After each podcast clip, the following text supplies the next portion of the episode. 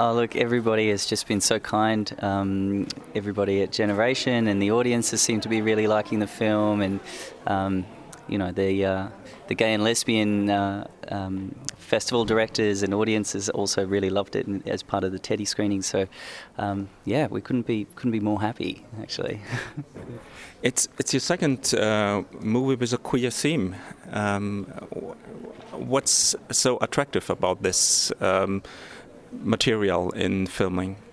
Uh, well, you know, it, it just comes from uh, the stories that that I uh, respond to, and um, at, at its heart, it, it's a love story, and it could be uh, any any kind of love between two women, a man and a woman. Um, it, it, happens to be uh, between two young boys, and. Um, and I think I just wanted to uh, tell this love story where the, the love is the only normal thing in the film. It's the only uh, pure, kind of honest part of the film, and all the other relationships and all the other characters, well, they're all kind of screwed up and, and, and messy and dishonest. And so that's why, uh, you know, I hope that the, the message is that the, um, the love wins out because of that honesty.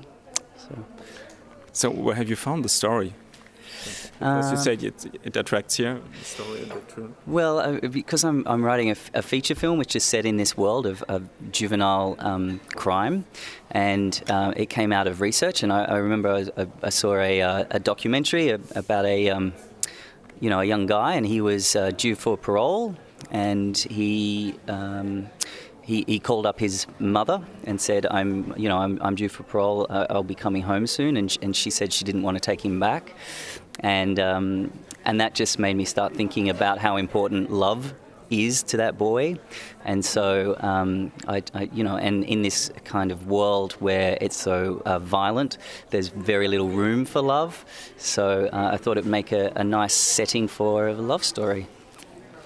Because it's very interesting. What I would think is that they keep their love affair secret, so nobody would realize that.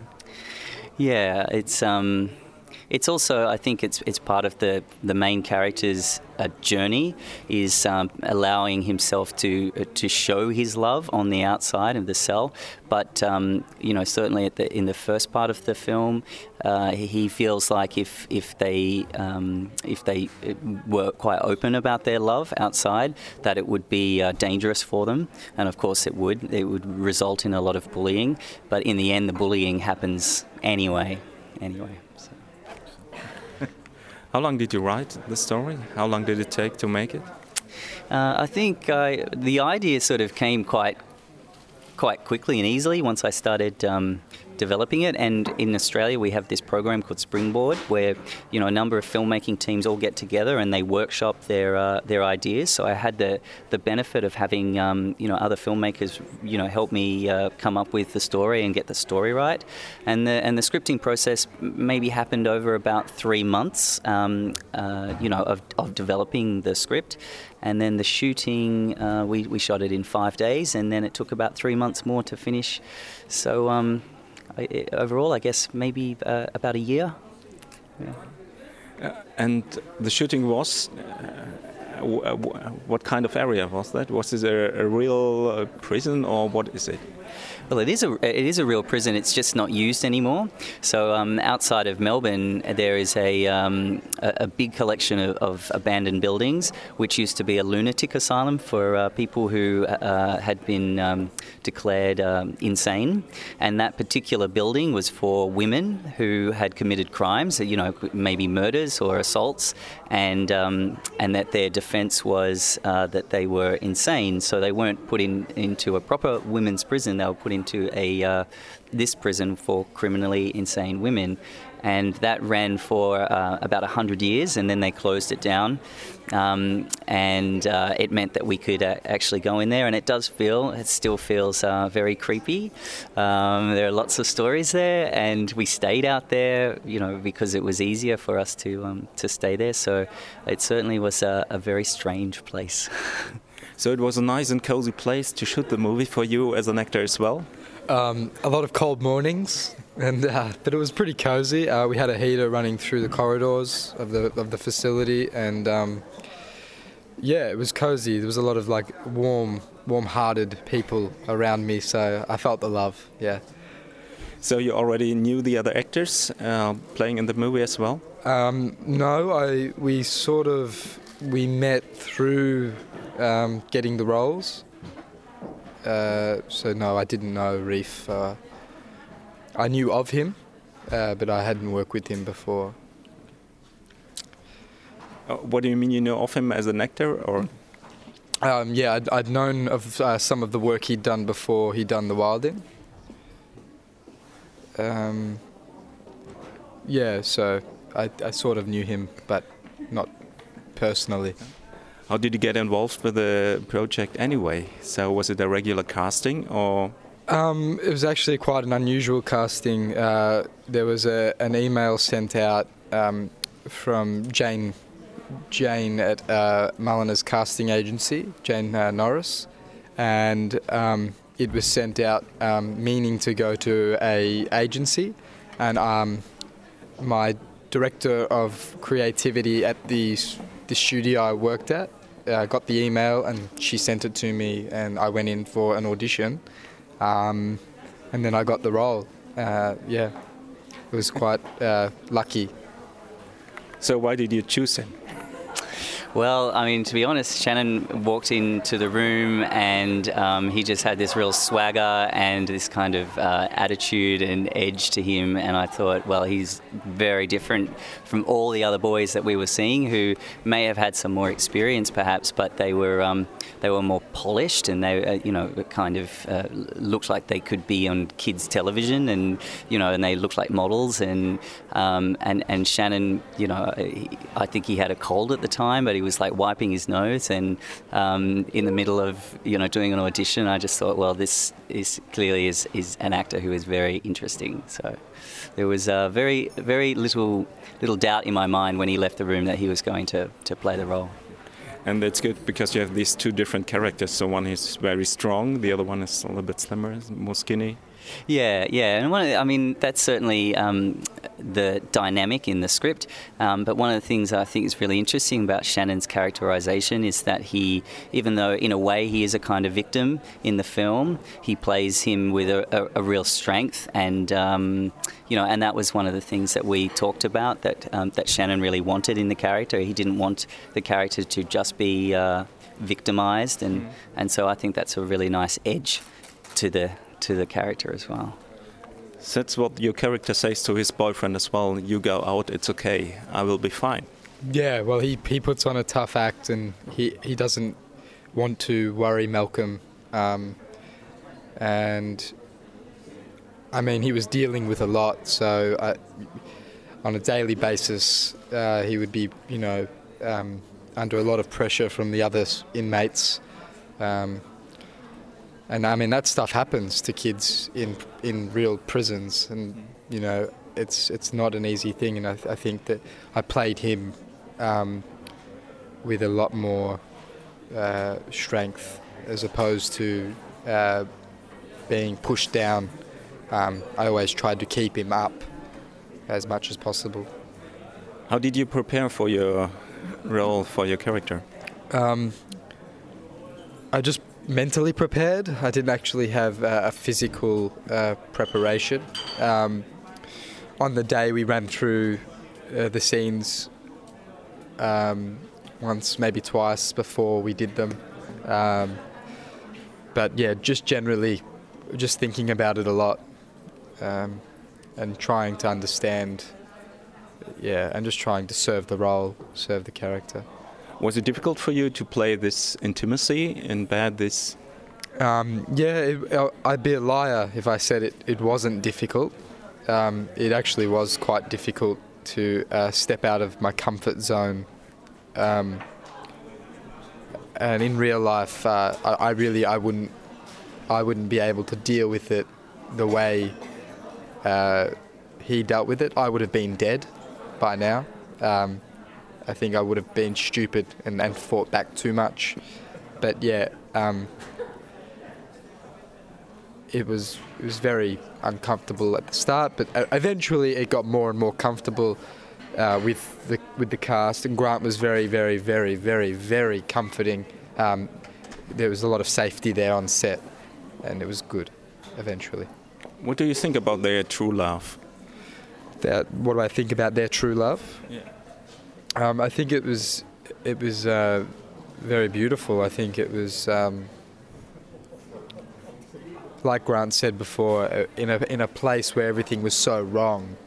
It was good to have the comfort and the love of Malcolm in the in the cell, um, because there was nobody else. So I think Ty was very lucky to have him, and he was very lucky to have Ty. What, it's high hypothetically, but uh, would you say these two characters would have come together without these circumstances? Um, I think that without these circumstances, the characters may have not come together.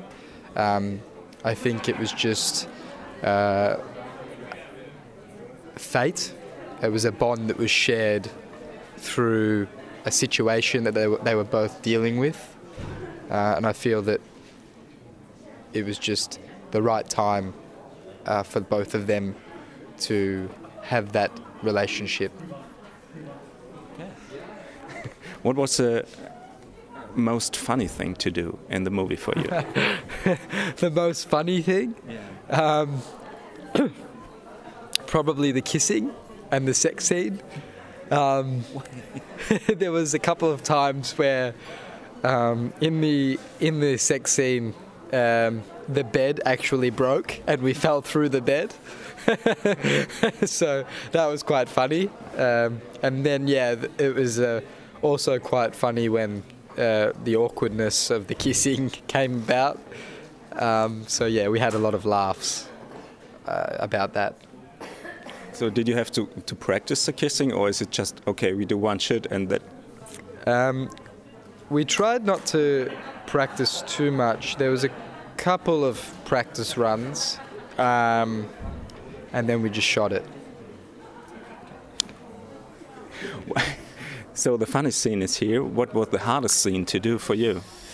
Um, certainly for me, it was the um, the violence.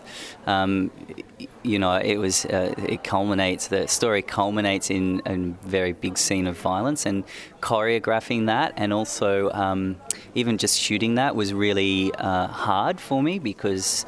Um, I, I, I, could see what um, what uh, Frank Sweet and um, Reef were going through mentally to, to actually attack each other like that, and I could see it was really it was really hard. Um, uh, so it was certainly, I think, the violence for me was certainly the, the toughest toughest scene to do on the film. Anybody hurt? Um, no one was hurt permanently, but uh, Frank Sweet, who plays the uh, the bad guy in the film, he um, he did injure his leg. So we uh, luckily it was it was just a, a, one take, and we were very happy with it. So he didn't have to do it again. Um, but he he was okay. There was no no break, no no no broken leg. It was just a sore sore ankle. Uh, during the Q&A after the movie, some people said uh, we would like to see more. What do you think it's... Uh, I like the shortness now. But would you think it would be a good story to do a full feature movie? I certainly think that there is room for it to be um, adapted into a full feature. And I think that the, the reason why people feel like... Um, there's there's so much in it is because, as I said before, my, my feature film, which is is, is kind of uh, looking at the story of a boy who comes out of juvenile detention and then you know goes back to his his uh, family and so I, because I, I knew that those characters and I, I, knew that kind of rich world. That's why I think The Wilding has a, a lot of story, and I, I, hope it has a lot of depth to it as well.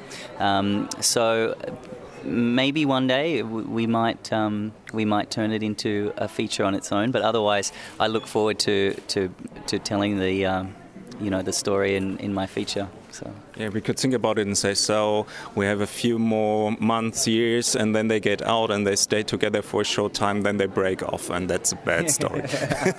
something like. yeah, something yeah. like that. so, what's uh, what's your next acting? Do you have another movie?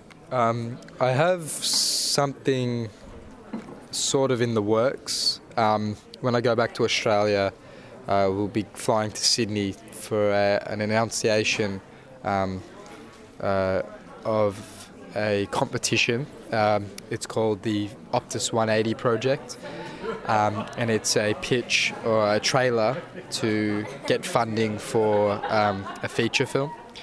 Um, and I find out if we've won when I get back. And we've already heard you have a new project. Yeah, so I'm, I'm, I'm writing now. So I, you know, I often because I write and direct, I often spend a year kind of directing, and then I write, and then I set up the next year of directing. So this year for me will be one um, just enjoying the ride of having the Wilding now um, finished and, and, and going out to film festivals and and um, back home I'm, I'm working on uh, a new draft of, of my, my feature script. So. Something? Can you tell a little bit about it, or is in process you can't tell anything? Oh yeah, no, I can I can tell the story. So um, really, it's a, a story of a 17 year old boy who um, has been in juvenile detention since he was 10, and he was charged with a, a murder. And um, uh, and when he uh, just before he gets released, the, the the mother of his victim visits him in, in jail because the body was never found, um, and she says, "You you have to tell me where the body of my child is," and he says, "I don't know." Um, I left him there, and when I came back, he was not there. And so um, the, the story of the film is that he, he goes back uh, against the uh, conditions of his parole. He's not meant to go back to where he committed this crime in this. Uh, caravan park, but he goes back because he wants to find out what happened to that to that boy's body, so that he can, um, uh, you know, give it back uh, to the boy's mother. And so it's a story which is uh, quite dark, and there's a lot of mystery. Um, but it's also a, a, story which is about redemption. So he he, he committed something uh, or an act of a crime which was very very terrible, and um, he can never completely repay that. But he tries his best to find a way to uh, to to help her. Is there a webpage where we can find out more about the movie? Um, we have a, a, website which is www.thewilding.com.au, or you can find us on Facebook, facebook.com forward slash The Wilding.